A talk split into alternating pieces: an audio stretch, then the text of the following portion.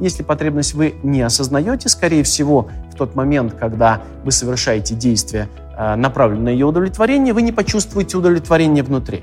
Вы почувствуете снижение напряжения. Собственно, к этому вы будете все время стремиться. Итак, возникает какое-то напряжение, выбрасываете его в контакт, ну, например, совершаете очередное какое-то там агрессивное действие, не очень красивое действие, э, которое привлекает все же внимание других людей, и вы начинаете питаться этим суррогатом. В какой-то момент эта энергия выбрасывается, вы чувствуете себя легче. Вы по-прежнему голодны, вы не стали более любимы, вы не можете сказать «я э, Вася, который любим другими людьми». Я Игорь, о ком заботятся другие люди. Я человек, кому нужна забота, э, и э, я имею право на то, что я получить. Вы совершаете какие-то действия, которые привлекают внимание других людей. Потребность вроде бы стремится к удовлетворению, но вы остаетесь таким же голодным.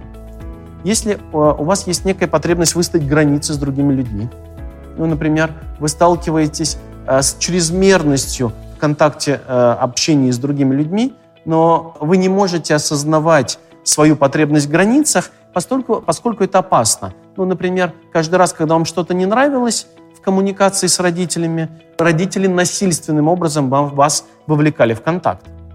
У вас не было вообще ощущения границ.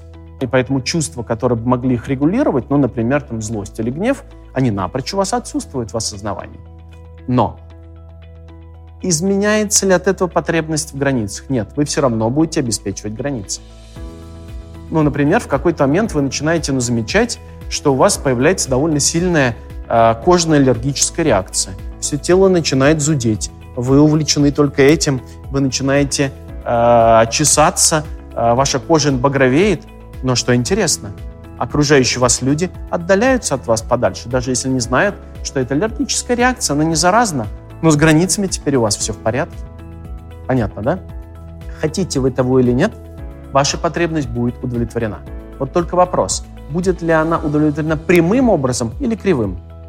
Если она удовлетворяется вот таким вот кривым образом в тех примерах, которые я сейчас описал, еще один, наверное, довольно яркий пример, э, в тот момент, когда вы хотите Э, заявить, что вам что-то не нравится в контакте с другими людьми, вместо того, чтобы осознавать один из главных инструментов, а, а именно, например, злость или там, не знаю, какого-то рода агрессию по отношению к другим людям, которые призваны э, скорее изменить что-то в контакте, например, вы начинаете э, задыхаться. Вдыхаете нормально, вот выдыхаете плохо. Но вы с детства заметили, что то, что ваши родители называют астматическим приступом, является очень эффективным способом воспитать этих людей, от которых вы сейчас зависите. Потому что именно в этот момент они становились шелковыми. Они делали то, что вы хотели, и шли вам навстречу, э, чего не делали совершенно в других ситуациях. И это называется симптомом. И теперь, когда человек вырастает, становится взрослым, он э, испытывает массу дискомфорта от кожных заболеваний, вот, от э, э, поведения, которое не нравится другим людям, от вспышек ярости, которые у него, у него появляются, э, от э, проблем, которые мешают строить здоровый контакт с другими людьми. Вот с этим вы совсем обращаетесь к психотерапевту. Итак, кто такой гештальтерапевт? Гештальтерапевт – это тот человек, который помогает заметить какие-то ваши потребности, помогает получить к ним доступ и помогает попробовать вам рискнуть и разместиться впрямую в контакте с другими людьми. Если вы в состоянии будете говорить о своих потребностях впрямую, у вас впервые, может быть, относительно этого аспекта вашей жизни, появляется шанс строить отношения прямо, без посредничества симптома. И тогда ваш симптом просто становится ненужным. То есть, по сути, в чем прелесть гештальтерапии?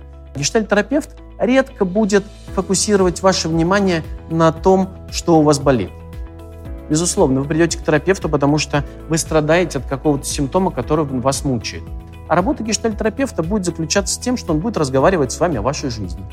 Вот в чем заключается суть процесса психотерапии. Встречаются два человека, терапевт и клиент. И вот в результате этого разговора, который похож на, на разговор просто двух людей, терапевт задает какие-то вопросы, делает какие-то комментарии.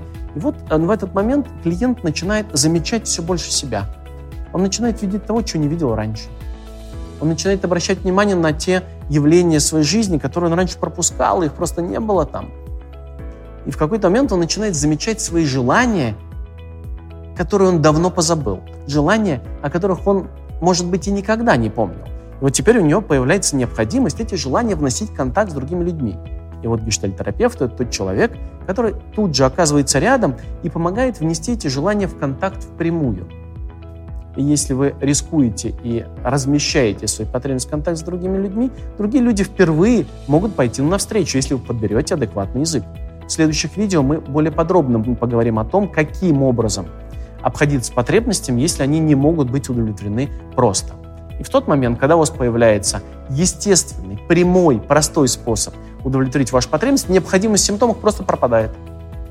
Поэтому, как правило, симптомы, которые мучили вас очень много лет, порой десятилетий, проходят бесследно не от того, что вы начинаете с ними бороться, а от того, что вы замечаете, как устроена ваша жизнь, и вы получаете какие-то новые способы удовлетворить ваши потребности впрямую.